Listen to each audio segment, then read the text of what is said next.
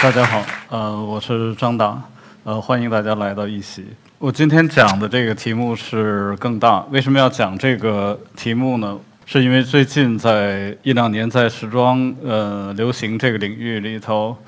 有一些设计师做出来非常呃超大或者超长的那个衣服。呃，我在这儿呢试图呃来讨论一下在呃这个行为背后的一些原因。我先解释一下，呃，讲四个小的一个现象。第一个呢，是我们经常可以在那个野外生存的手册里头看到，如果人遇到这个大型的掠食动物的时候应该怎么做。呃，当然这种手册通常会告诉你，呃，克制住自己想逃跑的那种愿望，然后站着不动，尽可能把自己的衣服或者是帽子或者睡袋张开，然后使自己的轮廓变得非常大。弄出最呃非常尽可能大的声响来吓退这个动物。同样的，如果是呃野生动物遇到相同的情况，会做出什么样的应激反应？左侧这个呢是豪猪，就遇遇到那个呃危险的时候，呃可以把这个那个呃钢针一样的这个毛发那个竖起来。啊，右侧是这个河豚，就是把那个整个身体。呃，气胀起来可以比原来的身体大到两到三倍，同时在皮肤上的这种角质的那个硬刺也会也会挺立起来。这样的话，避免被大的鱼吞食，这样以求得这个生存。这个图片呢是北美的这个大的臭鼬，就当遇到危险的时候，它会把那个尾巴竖起来，同时把毛发张开。同样的，呃，对于这个蝴蝶也是一样的，身上有一些保护色和色斑。这样你看起来可能像是一个比较大大的头的，就动物头的头部一样的，所以这个也是一个逃生和那个求生的一个策略。呃，第三种情况呢是动物在求偶时的反应，就是这是一个呃松鸡，就是在求偶的时候，它会也是会把那个胸前的嗉囊鼓胀起来，把呃尾巴的羽毛立起来，这整个的那个身体的轮廓就会。加大，同时再加上鸣叫，会吸引异性的关注和注意。这样的话，当然也可以获得更多的那个求偶机会。呃，这是一个健身房的照片，就是科学家做过一些调查和观察，在健身房里头，就是无论是男女，当他做运动的时候，如果他意识到有异性在在打量和观看自己的时候，就是他动作的幅度会不自觉的增大。呃。就包括如果在说话的时候，那个音量也会不自觉的提高。这个其实是藏在这个人身体当中很长时间的一些呃，怎么说基因吧？就是说，当你要获取异性的注意的时候，你会调动所有的办法引起引起对方的注意，以获得更多的这个求偶机会或者性爱机会，以使这个生命得到延续。所以上上面这四个现象呢，前两个是求生，后后两个是。求偶，但总的一个特点呢，就是为了生存下去。同样的，在时装 时装界里头，最近呃两年多的时间里头，也有一些类似的情况。呃，有些设计师在最近的几季里头设计了非常大的、夸大的这个衣服的外形，比如非常巨大的毛衣、很长的袖子，呃，加大两个加大号甚至三个加大号的。西装非常庞大的这个羽绒服，还有在衣服的表面或者后面做很多附带的支撑物，来来增大整个身体和衣服的面积和体积。同时，也有设计师在衣服的局部还有不同的部位来加大整个的夸张整个的细节。比方说，第一第一张照片就是把那个通常尺寸的拉链放大了三四倍，甚至更更大。第二张是把肩部。呃，加了映衬，加了肩垫，然后做的非常夸张。最后两张是呃，把袖子加到了比臂长多很多的这个这个程度。这个同样的也是，呃，出自同一个设计师的那个 collection，那个肩膀加的非常大，非常非常夸张。呃，同时也有很多设计师采用呃绳带的这些局部的设计，把呃一方面是把不同那个部位的衣服连接在一起，同时加长这个绳带。当你走动当中或者旋转身体的时候，呃，绳带的末端就会把这些动动作的幅度会放大，这样的话也会引起人们更多的注意。就像我们前头看那个松鸡一样的，就是它把尾尾巴的那个羽毛立起来之后，它整个身体的这个轮廓就变得非常大。同样的，就是说动物在求偶的时候也会呃，有时候就是它的嗉囊会变红，或者是羽毛会会会换新的羽毛，变得非常鲜艳。当然，我们不能完全用生生物学的这个呃角度来理解人类的行为，但这里头潜在的因素是有的共同点。所以在最近那个几季的这个时间里头，时装方面也有同样的一个就是趋势。这个当然，GUCCI 的这个衣服上面用了很多很多的颜色和非常漂亮的这个图案，这是不同设计师在他们的产品里使用的不同的颜色和图案。第四个呢，就是是在衣服里使用很多的文字以及口号。呃，这个也是一个很简单的获取关注的一个方法，就是我使用一些很极端的这个标语和口号，或者是单词，呃，包括用这个 DHL 或者说星球大战这种大家已经很熟耳知能详的这个耳熟能详的东西，来作为很有利于传播和口口相传的一个呃话题性的东西来做在衣服上。像这些有些呃所谓的脏话印在上面，这样的话会引起更多的议论。所以呢，在我们前头举到过的这个自然界的这个例子和时装界两个例子之间，他们的共同点到底是什么呢？就是说，共同点从表面上看，就是无论是动物为了求生和求偶，还是人类在自然呃在时装业做的一些手法的话，都是用不同的方法来。增加自己的轮廓上的大小，呃，和以及颜色上的鲜艳程度，来获取更大的关注，和更显著的，就是把自己能够凸显出来。那为什么要设计师要做这些事情？所以我们试着来分析这个原因。当然，就说设计每个设计师在处理具体的呃设计工作的时候，他的动因和起因肯定是非常不一样的。就是我我因为我也没有采访过他们其中任何一位设计师，所以我。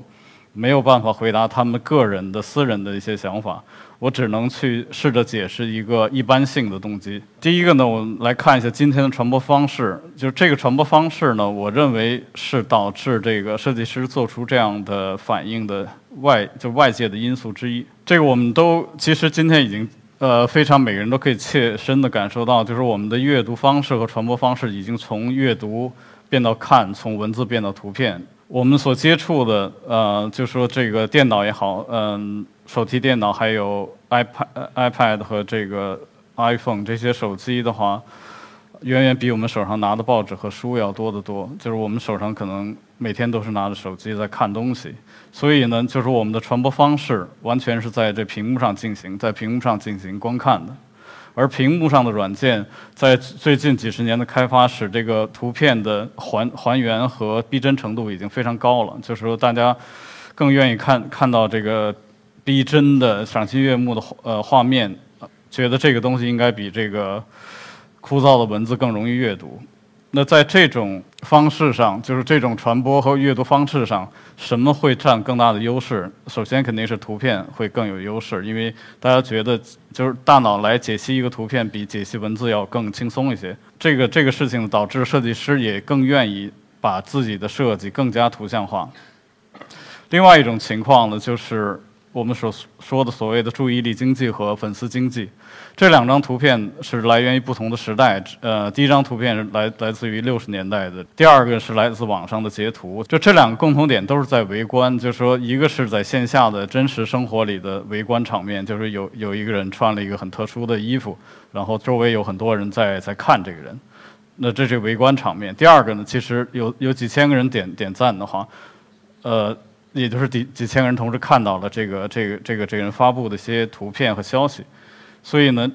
这个共同点就是全部是被关注了。但因为今天的技术，因为数码技术和网络技术，使一个人或者一件事可以在更大范围里头被看到。所以这个形成一个资源，就是被关注的一个资源，而这个资源又有商业价值。当你被几几百万个人关注的时候，你的那个账户就变成一个炙手可热的一个被商家盯住的一个一个一个账号，比之前的，比方六十年代的照片，可能街上你再多的话，也不过是三四百人在围观你，而这个上可能有有几百万个人在围观你。所以这种注意力。这种被关注成为一种资源，同时带来商业的价值。那么对于这个设计师来讲的话，当然也也不会呃生活在这样的环境之外，他们也知道这样的价值。所以呢，怎么能够从自让自己的作品和产品能够从一个小到十几厘米长的一个手机到大到电脑这屏幕这样的一个环境和渠道当中脱颖而出，就是大家想的设计师想的问题。那这种强烈的愿望，就是能够站出来，能够从屏幕上跃跃出来。这种愿望是设计师不自觉或者自觉的就采用我用更奇选择更奇特的这个外形，更更夸大的表面积，以及用更强烈的对比的颜色以及图案，我才能在上千张的图片当中能够跳出来，不至于淹没在这个海洋里头。所以我认为，就是传播的方式。最近这个近二十年的传播方式的改变，使设计师在有意无意当中会选择这样的方式来凸显自己的，呃，就是自己的产品。而另外一个内在的原因，就是说人们在身体里头其实存在着我们刚才解释的最原始的那个动机。下面我们想讨论的一个就是正常和呃通常和反常这样的一个话题。呃，这个也是我们来针对这个超大的这个尺寸。看起来似乎是一个反常现象来来进行的一个讨论。我们先很快的说一下通常是一个什么情况，因为我们是在说服装的超大尺寸，有些设计师在做，所以我们先很快的说一下人的尺寸。这个呢是跟人相关的一些那个尺寸，就是人的，比方手臂的长度和手臂活动范围，以及这个人弯腰以及。站立和坐下之间的这个尺寸测量，导致了我们坐多高的桌子，来做多宽的这个桌桌面，以及多高的椅子。所以呢，这些尺寸就是说，来源于跟人有关的这些用品和物品之间的尺寸，全部来源于人自身的一个尺寸。呃，从古代到现在的服装尺寸，其实也在不断的变化。这些超大的这个服装，其实不是说最近一两年才出现的，实际上在整个历史上是出现过很多次的。如果大家对服装史有一个简单了解的话，基本上这种从宽大到合体的这个尺寸之间，其实是不断在进行钟摆式的变化。就是有的时候开始变得很大，然后人们开始觉得厌倦了，开始回到这个正常尺寸，然后又又回过去，其实不断这样的变化。所以这个尺寸，我说的通常和反常，其实完全是一个相相对而言的。这个是呃手工织布的机器，因为在呃有电之前，或者说有动力之前，人们织布完全靠双手来来织的。那么这个，因为那个梭子是需要靠人手左右这样来回交替的，把这个梭子送过这个两两两部分纱线之间来回送。这样的话，你呃手的长长度张开来的长度就决定了你那个布料的宽度。所以呢。就是在过去没有动力的情况下，你织的布也就只有这么宽，所以就是说这个是人手的一个尺幅决定了布料的一个一个宽度。这个是我们呃，就是中国那个造纸的一个一个方式，就是在左边这个图是手工这个操纸这个这个一个一个照片，就是说宣纸的这个宽度通常是一个人操作或者两个人操作，所以它的宽度也决定人手臂的宽度，因为它只能拿那么大的一个筛网一样的东西来。捞这个纸浆，所以你这个纸的宽度也只有这个手能够能够张张开的宽度，而右边这个是，就是这工厂想想照就是做一张超大的一个纸宣纸，所以动用了可能二三十人来来做这个，当然他们做这个网这个滤网，用草呃用竹子来编的滤网都已经很吃力，非常非常超大的一个，所以就做了一张整张的超大的丈二这种宣纸。就是人始终其实基因里头有有这种因素，要要做一个什么最大的或者最高的或者最重的什么东西，就是说来来凸显自己在一一个方面的力量。跟通常相对，当然就是反常。就是说，如果在你的设计或者产品当中，你用一些通常或者是大家已经习以为常的方式来做的话，肯定是没有办法这个引起太多的关注的。那么超大超长的这样的一个方式，显然是一个所谓的反常的做法。它肯定是可以引引起呃关注的。我们来看一下呃另外一些侧面的例子，就是说呃多余的空间和心理需求。这个是呃飞机上的卫生间，当然坐过飞机人肯定都用过这个卫生间。这个卫生间从你那个如厕的需要到洗手到呃纸巾到扔这个纸巾的这个垃圾桶的话，这个都是全的。作为上厕所这个功能来讲的话，这样的面积、这样的大小是完全可以解决大家的需求的。就是，但是为什么大家还需要这么大的这个卫生间呢？就是这个，你肯定在住所和豪华的公寓、别墅里头会看到这么大的卫生间，比方说三十平米、四十平米，甚至六十平米那么大的卫生间。这个显然这不是功能上的需求，是心理上的需求。当然，这个分析起来是其实是比较复杂的，我我没有时间再多做这个分析。但这个肯定就是说多出来的这个面积，如果只有一两平米就够上厕所的话，那多出来的几十平米的。那个面积显然是心理上的需要，就是我心理上需要有那么大的面积。对应到服装里头，其实也是一样的，就是说，如果我们用衣服来覆盖整个身体，或者说遮衣蔽体这些具体的需求、基本的需求，或者说冬天冷、呃夏天热来来 保温，或者说呃。凉凉爽这个目的的话，其实呃就可以像左边这个照片是一样的，就是我我们可以用这样的一个基本的尺寸的衣服就可以满足这样的需要。但为什么要做右边这样的衣服？然后为什么有有些人会穿这样右边这样的衣服？那显然这个已经超出了基本的服装的功能的需要，是。有更多更多的心理上的需要，就是他要说些什么，就是我要借借由服装来传递一个信息。当然，这个传递的信息肯定是每个人都是不一样的。呃，接下来这个我想再说一点，就是说技术进步和人类的野心。这有两个呃织呃织机的照片，在左边这个是数控的那个喷气织机，就是说已经连连飞梭都不需要了。完全是那个电脑控制的一个织布机，而这个右边的是传统的织布机，就完全要手工来来做的。那这个数控的机器的话，它的好处就是，当然首先是效率非常高，就织布的速度是非常非常快的，因为这个才够得上你人口增长的需要，就是你人口增长那么多那么多人需要。来穿衣服的话，你的布料生产首先要跟得上。第二个呢，就是这样的呃机器制造的布料的宽度要可以达到一米五甚至更宽一些。这样的话，你在裁剪衣服的时候，你的可能性会更大，不需要那么多拼接的拼缝。所以这个我觉得是技术进步和人对于呃某一些方面的渴望挑战的那个那个那种愿望，给就是人的呃生活创造更多的便利。这个是建筑方面的一个例子，就是分别这个建筑你可以看，就是我希望大家看到是它的窗户那个部分。就是第一张照片是在尼泊尔拍的，嗯，一个传传统的那个木头和砖砌的这个建筑。第二张是那个很当然很有名的这个科布西耶做的这个呃萨维耶别墅的这个照片。第三个是赫尔佐格他们在呃纽约做的高层的公寓。我们可以看到，它们中间的一个递进，就是那个窗户会变得越来越大，从原来非常小的一个窗户，到一个很长的、这个很开阔的一个窗户，到甚至到落地的窗户。所以，这个是人就是通过自己的改呃技术的发明改造，来使一些尺度超过人过去只用双手能够达到的一个一个尺度。因为像尼泊尔这个这种砖砌结构，如果跨度呃窗户窗。跨度过大的话，那么上面那个横梁木头横梁就会被压断，因为它没有办法承承承重那么多。到了萨维耶别墅的话，它有钢什么那些的话，它可以承重更好，所以它窗户可以开的跨度更高。到了纽约这个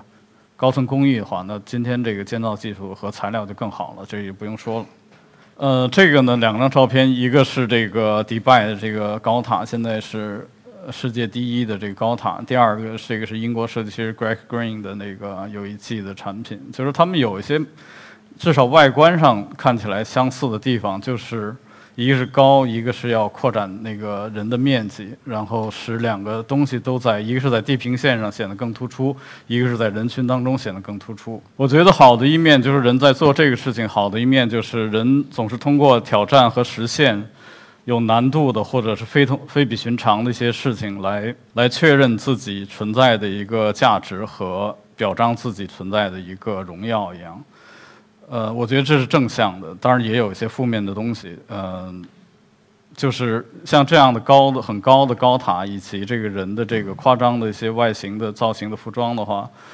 应该说是人自身的身体和意志的延伸。就比方说，一个城市为什么选择会建地标性的高塔？当然是像一个宣言似的来标标识这个城市的一个标志物，让更多人很容易通过一个简单外形的建筑来记住这个城市。呃，当然有好有不好，这肯定每个人有对这次有不同的评价。我自己认为这个可能是有一些稍微简单，过于简单了。就是你可以发现，在建超高层建筑的呃地方的话，呃，一个是发展中的国家，在历史上也是一个是那个地方其实没有太多的可以拿出来输出的东西。的地方才会做做这样的事情，呃，迪拜当然也是了，呃，这个就是像可能十年前这个呃马来西亚一样的，就是马来西亚也是盛产石油的，但除了石油之外，好像没有更多的可以被人耳熟能详的东西。嗯，那马来西亚总理说，那我们就建一个双塔，世界最高的双塔，因为我们也不缺钱，我们也可以做这个事情。那建了双塔，可能一下子这个双塔就会被。记住，包括零零七也在这个双塔上拍了这个电影，让很多人知道这个科伦坡或者说马来西亚这个城市，呃，这这个国家，这是用我我我自己认为这是用一个很廉价的方法来来获取一个知名度和关注的方法，呃，当然可悲的是几年后有有更高的塔来建起来，所以这种高塔的竞赛的话，你可以看看出来人的野心以及。呃，在我看来是一个比较低浅的一个一个竞争的方法，因为你没有没有能力，或者说你也没有那个耐心从别的方面来输出东西，你才靠建高塔来来让世世界来关注你。包括我觉得台湾那个幺零幺高塔也是一个目的，因为因为台湾被边缘化，然后在政上被边缘化，没有太多人可以注视，除了台湾的电影还是不错的之外，没有更多的可以被人关注的东西，那我们就建高塔就完了。所以这个是我觉得是一个过于简单的方法，因为那个塔只要有钱有技术，你都可以建，这个并没有什么本质上的差别。我觉得在服装上也是一样的，就是说这种行为，比方说做一个非常出奇的这个外形，以及没有理由的夸大一个服装，还有在服装上使用非常激进的口号，但其实是完全是噱头的话，也是一个比较廉价的获取呃关注的一个方法。这个呢，它的缺点包括，当然这个我们说过了，这个其中的原因有人自身潜在的，就是基因里头那个原因，同时也有因为传播方式的改变，导致人们非常想在这个屏幕当中被看见、被识别，所以采用这些过激的方法，甚至有时候表现的太用力过猛。而另外一个我觉得不好的地方，因为大家这种愿望是原本本身就是从视觉化。作为出发点的服装设计变得更加视觉化，就是大家更注重图案在上面的应用，因为这更容易使用图案更容易，比裁剪要容易得多。所以这个导致最近几年在裁剪方面的那个水平在下降，同时在缝纫的水平的质量也在下降，因为大家都是在这个。十来厘米的小的手机屏幕上看一件衣服，你是看不见所谓的那种裁剪细节的，缝制细节你是完全看不到。你只有拿到衣服，你甚至包括这种网购的话，你拿到衣服的时候才看到衣服的质量。所以这个已经是第二步了。所以这种原因导致了这两个方面的品质在下降。我觉得这是不好的地方。在很多时候，设计师和穿着者实际上是把衣服作为一个。表达自己愿望的一个载体，那么这种你既然要表达愿望的话，把衣服作为一个载体来使用的话，那其实我们就会提出这样呃这样的一个问题，就是设计师和穿着者到底用服装来干什么，想说什么？当然这是一个问题。其实每个人的穿着者都是用自己的穿着行为，有意识或者完全无意识来回答这个问题。设计师其实是。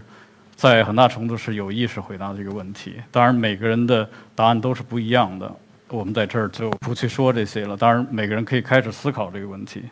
嗯，我的讲演结束，谢谢大家。